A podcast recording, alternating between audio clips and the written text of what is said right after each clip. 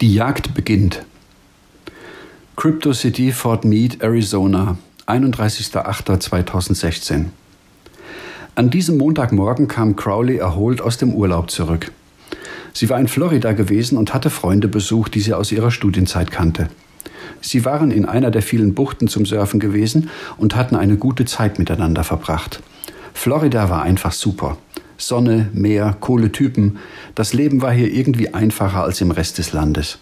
Ihr langweiliger Job war nahezu in Vergessenheit geraten und sie fühlte sich wie früher, als sie noch als junges Mädchen hier unbeschwert vom Alltag das Surfen begonnen hatte.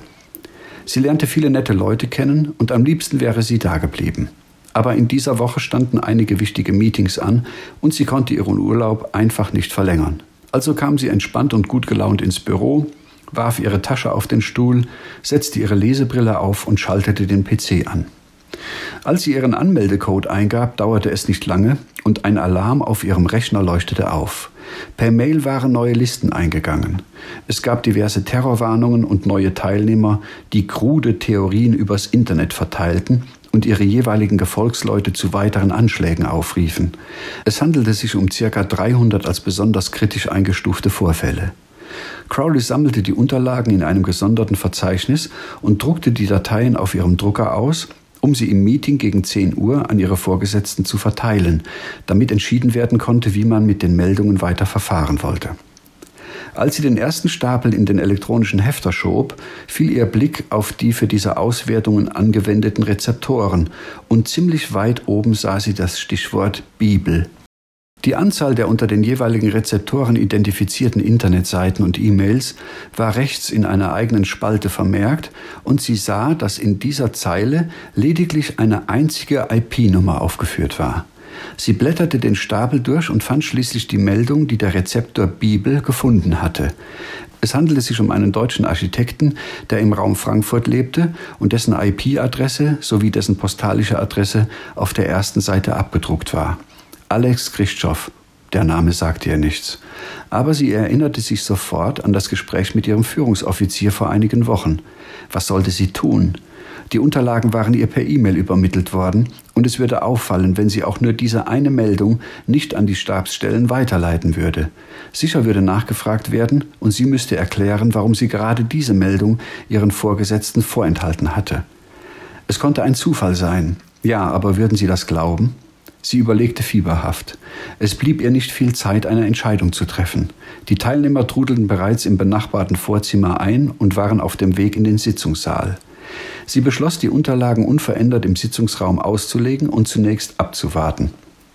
Als alle Teilnehmer im Sitzungssaal und die Türen geschlossen waren, nahm Crowley das Gerät, das er von ihrem Führungsoffizier erhalten hatte, aus ihrer Tasche und drückte einen kleinen grünen Knopf. Lautlos erschien eine Meldung auf dem LCD-Bildschirm, dass ihr Signal übermittelt und gelesen worden war. Es dauerte keine drei Sekunden und es erschien eine Meldung, dass sie sich umgehend in einem Café in der Nähe mit ihrem Führungsoffizier treffen sollte. Crowley bat eine Kollegin, sie für die nächsten zwei Stunden zu vertreten. Sie fühle sich schon den ganzen Tag nicht wohl und habe sich im Urlaub wahrscheinlich eine leichte Fischvergiftung zugezogen. Sie würde zum Arzt fahren, anschließend in der Apotheke einige Medikamente holen und wäre am Nachmittag wieder zurück. Die Kollegin nickte kurz, wünschte ihr gute Besserung und sie verließ das Büro in Richtung des Cafés, das ihr auf dem Gerät genannt wurde.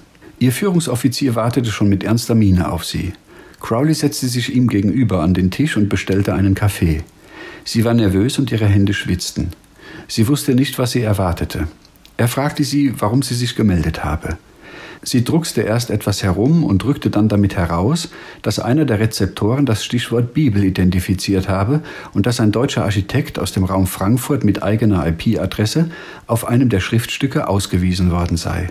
Der Führungsoffizier fragte nach, welchen Inhalts das Schreiben war.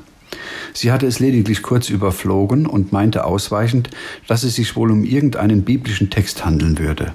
Außerdem seien in dem Text die Worte Syrien, Ägypten, Israel, Jerusalem, Belagerung, Krieg, Prophetie und etwas wie Wiedergeburt und Endzeit gefunden worden.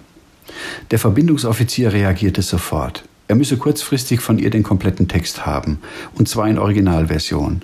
Es genüge nicht, wenn sie ihm lediglich den groben Inhalt wiedergebe, er müsse alle Informationen bekommen, sowohl über den Text als auch über den Deutschen. Sie fragte ihn, wie sie das bewerkstelligen solle. Es gebe keinerlei Möglichkeit, elektronischen Nachrichten vom Server der NSA auf einen Stick zu ziehen oder ihm eine Mail zu senden, die nicht überwacht wurde. Der Führungsoffizier überreichte ihr eine winzige Kamera. Er wies sie an, den Text auf dem Bildschirm anzeigen zu lassen und abzufotografieren. Sie müsse sonst nichts weiter tun. Das Gerät sei so eingestellt, dass sie jedes Foto über einen eigenen Kanal, der in der integrierten SIM-Karte gespeichert sei, an die richtige Stelle übermitteln würde. Das sei schon alles. Er wies sie dringend an, dass die Informationen noch heute Nachmittag übermittelt werden müssten. Er verließe sich auf sie und erinnerte sie daran, dass schon morgen früh die Summe von 200.000 Euro auf ihrem Konto in Hongkong verfügbar sei. Er ließ einige Dollarnoten auf den Tisch fallen, damit sie die beiden Kaffees bezahlen konnte, verabschiedete sich kurz und verließ das Café. Nachdem Crowley in einer nahegelegenen Apotheke einige Pfefferminzbonbons gekauft hatte, kehrte sie zurück in ihr Büro und wartete eine günstige Gelegenheit ab. Am Nachmittag ging ihre Kollegin mit einigen Freundinnen kurz in die Kantine, um einen Kaffee zu trinken. In den wenigen Minuten hatte Crowley die Gelegenheit, 24 Fotos vom Bildschirm abzufotografieren. Gegen 15.12 Uhr wurden die Fotos über das noch hinter dem Darknet verborgene Blacknet an eine Organisation mit der Bezeichnung Osiris gesendet und sofort auf große Plasmabildschirme in einem klimatisierten Besprechungszimmer übertragen. Als die Meldung eintraf, dass die Fotos verfügbar seien, verließen vier Männer und eine Frau ihre luxuriösen Kabinen und kamen an Deck. Der warme Wind rund 1000 Meilen vor der kalifornischen Westküste und der herrliche Blick auf das blaue Meer beeindruckten sie kaum. Sie waren seit fünf Wochen auf dem Schiff und würden weitere drei Wochen dort bleiben, bis ihre Ablösung kam. Sie gingen wortlos in den Besprechungsraum und befassten sich sofort mit den Texten. Es gab eine kurze Diskussion, im Anschluss daran telefonierten alle mit ihren abhörsicheren Telefonen und verabredeten sich für den frühen Abend zu einer Telefonkonferenz. Nahezu zeitgleich wurden, ebenfalls über das Blacknet, zehn der führenden Theologen der westlichen Welt angewiesen, sich für eine Telefonkonferenz um 18 Uhr Ortszeit bereitzuhalten. Es war allen bewusst, dass das, was sie hier lasen, außerordentlich war. Sie waren sehr gespannt auf die Meinung der Fachleute. Es war das, wonach sie jahrelang gesucht hatten.